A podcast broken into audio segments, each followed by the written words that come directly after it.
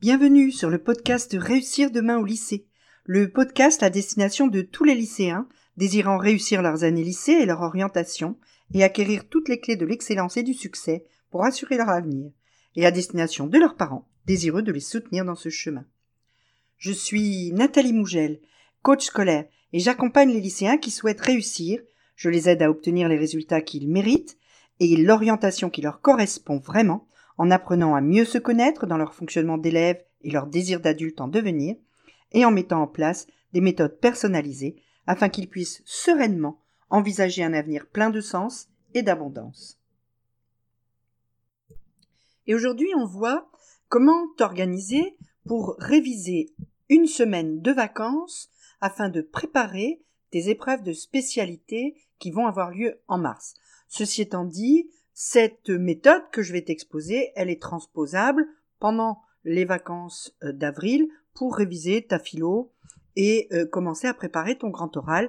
Tu vas pouvoir procéder exactement de la même façon. Donc une semaine, c'est le temps que je te propose de consacrer à réviser tes spécialités ici pour le mois de mars ou euh, ta philo, ton grand oral au mois d'avril. Tu vas devoir être efficace, tu vas devoir bien utiliser ton temps et donc tu vas devoir planifier ton travail. Donc on commence euh, dans cet épisode par quand globalement organiser ta semaine. Et puis on va avoir euh, deux ou trois autres épisodes dans la semaine qui vont suivre avec des conseils et comment arriver à réajuster les choses quand finalement ça se passe pas exactement comme tu avais prévu.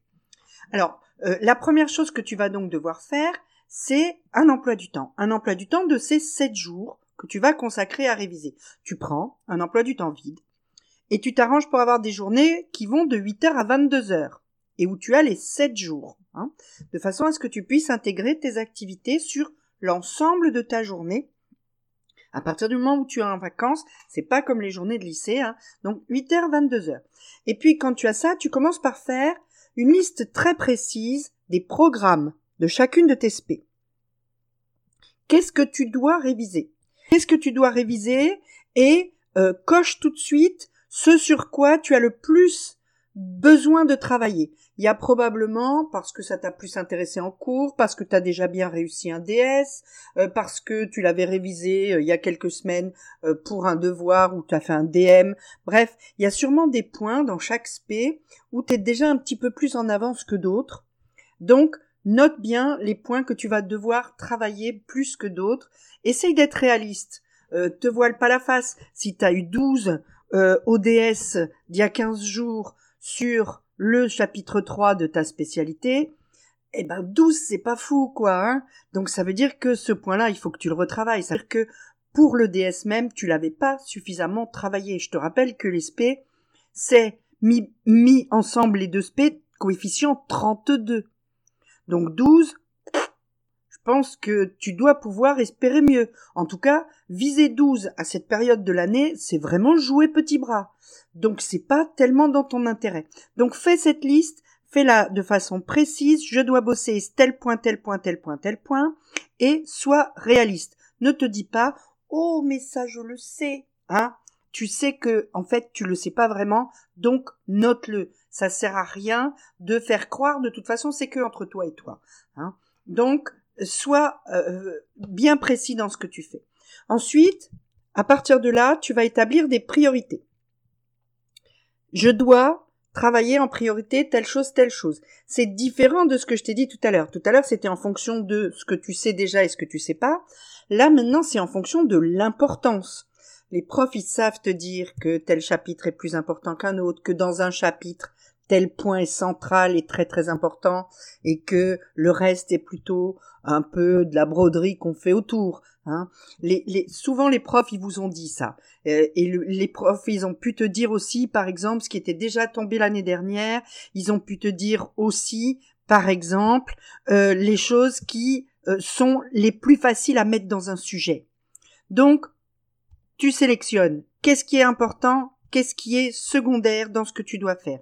Et à partir de là, entre ce que toi, tu ne sais pas encore et ce qui est important, tu vas faire des to-do list. Pour chacune des deux matières. Et là, une to-do list, c'est pas euh, réviser euh, le chapitre 2 euh, de la partie 3. Non, ça c'est pas une tâche. Ce que je veux, c'est que dans ta to-do list, tu mettes des tâches, des tâches précises. Par exemple, euh, refaire l'exercice 32, page 24, si spé c'est maths ou physique, euh, euh, reprendre le chapitre sur euh, je sais pas moi, euh, les frontières ou sur, euh, euh, je, je, connais pas les programmes d'ESP par cœur, mais tu vois bien que il y a des choses qui peuvent être beaucoup plus précises que juste dire réviser la partie 3, faire tel exercice, reprendre tel document, regarder dans les annales comment est traité tel sujet, etc. Pour chaque tâche, essaye d'estimer le temps qu'il te faudra. Cette estimation doit elle aussi être la plus réaliste possible. Parce que, je te rappelle la loi de Parkinson, hein, tu verras sur mon Instagram, il y a euh, euh, comme ça euh, des petits trucs qui vont t'aider aussi. La loi de Parkinson, c'est celle qui dit plus tu te donnes du temps pour faire une tâche, plus tu vas utiliser ce temps. C'est-à-dire que si tu as un exercice de maths à faire et que tu te dis que tu as deux heures, tu vas mettre deux heures. Par contre, si tu te dis que tu as 15 minutes, bah ton cerveau va s'arranger pour le faire en 15 minutes. Si tu dis même pas, si tu dis allez, je vais faire l'exercice de maths, mais pop, ce sera quand je l'aurai fini. Et eh ben là, tu peux être sûr que tu vas traîner. Donc, estime correctement le temps qu'il te faut pour chaque tâche. Tu commences à te connaître un petit peu, hein, et à savoir que pour faire tel type de truc, il te faut à peu près 20 minutes ou 40 minutes ou 10 minutes ou voilà. Hein. Et à partir de là, tu vas pouvoir faire ton emploi du temps. Tu prends ton emploi du temps, tu détermines des plages de travail. Tu peux faire ça avec la méthode Pomodoro. Cette, méthode qui, je te le rappelle, alors c'est pareil, il y a un podcast là-dessus, il y a une vidéo sur ma chaîne YouTube, il y a plein de posts sur mon Instagram.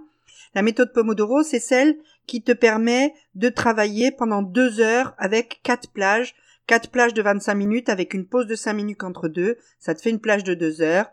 Et donc, tu dois placer dans ton emploi du temps, chaque jour, selon le travail que tu as à faire, si tu as déjà bien bossé avant ou pas tes SP, trois ou quatre plages de deux heures par jour. Au minimum trois. Et donc ces plages, tu les mets dans ton emploi du temps à l'heure que tu veux. Si tu veux pas te lever à 8 heures du matin, que tu préfères te lever à 10 heures, eh ben tu fais une plage 11 heures 13 heures. Puis après tu fais une plage 15 17, puis après tu, tu fais une plage 19 30 21 30 si t'aimes te lever tôt, tu fais une plage 8-10, une plage euh, 11-13, une plage 15-17 et à 17h t'es tranquille. C'est toi qui vois comment tu veux organiser ton temps. Tu commences à être suffisamment euh, grand hein, pour pouvoir savoir comment tu veux t'organiser. Donc ces plages, tu les mets dedans, dans ton emploi du temps, et dans cet emploi du temps, tu les mets en couleur, tu les fais ressortir ces plages. Trois fois, deux heures, euh, prévoit quand même une belle pause entre deux plages de deux heures. Hein. Ne redémarre pas direct et ne fait pas 8-12 par exemple. Ça, c'est pas productif parce qu'après deux heures, il faut que tu aies au moins une pause de 20 à 30 minutes. Ça, c'est très très important. Donc, tu as placé tes plages de travail. Et eh ben maintenant, dans tes plages de travail, tu vas mettre les éléments de tes to-do list. Et tu vas dire, à telle heure, je fais telle tâche. Tu commences par mettre dans tes plages horaires les tâches que tu as désignées comme étant les plus urgentes. Tu tiens compte du temps de travail et de l'estimation que tu as faite de la durée des tâches. Si par exemple tu as une tâche qui euh, dure 40 euh, minutes et une autre qui dure 2 heures, tu peux pas les mettre dans les plages de travail. D'une façon générale, ne bourre pas tes tâches dans les plages de travail. S'il te reste que 10 minutes dans une plage, de 2 heures, ne mets pas une tâche pour laquelle tu as prévu 30 minutes, c'est pas la peine. Essaye de respecter les préparations que tu as faites en amont et donc de faire ça de façon à la fois logique, organisée et pas juste comme ça à la va comme je te pousse. Pense à prévoir les moments de pause et les moments de détente.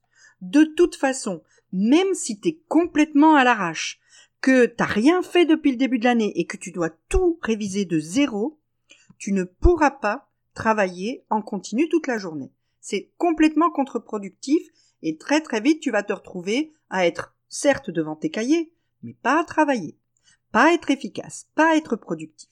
Donc, des pauses, des moments de détente. Tu peux prévoir des pauses simples, c'est le cas pour les petites pauses de 5 minutes que tu as à l'intérieur de tes plages de travail euh, entre tes plages de 25 minutes, mais prévois aussi des activités de détente que tu vas faire quand tu as une grande pause.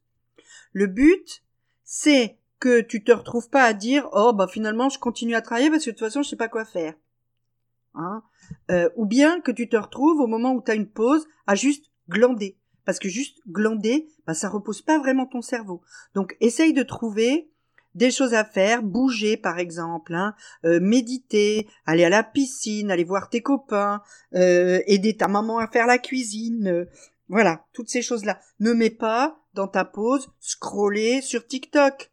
Ça, c'est pas une pause qui va être bonne pour toi. On est d'accord là-dessus. Donc prévois tes pauses, prévois tes activités de détente. Donc voilà, à partir de là, t'as ta semaine organisée, bah y a plus qu'à. Il va falloir que tu t'aides, que tu tiennes ton emploi du temps, que tu fasses ce que tu as prévu au fur et à mesure. Alors je te le dis tout de suite et on en reparlera dans euh, le l'épisode suivant. Tu n'arriveras peut-être pas toujours à suivre ton emploi du temps, c'est normal. Hein. Moi non plus, j'arrive pas toujours à suivre l'emploi du temps que je me suis fixé. Parce qu'il y a des tas de choses imprévues qui peuvent arriver et qui, par définition, puisqu'elles sont imprévues, ne pouvaient pas être au départ dans ton emploi du temps. Donc, c'est pas grave. Si mamie débarque alors que c'est ton, ta plage euh, de travail, eh ben tu vas t'adapter et tu vas déplacer ta plage de travail dans la journée ou si elle débarque à la dernière heure de travail que tu avais prévu, eh bien tu feras ça demain ou après-demain, tu vas reporter, on verra ça dans l'épisode prochain. Ne t'affole pas, ce système de planification n'est pas un système rigide, il est là pour t'aider et pas pour t'enfermer. Soyons bien d'accord. Donc, eh bien, on va se dire à très très vite si tu as euh, des questions, c'est pas difficile, il te suffit de euh, me suivre sur Instagram et tu pourras me contacter directement par DM. Tu as le lien dans la description du podcast. Allez, au les cœurs et au travail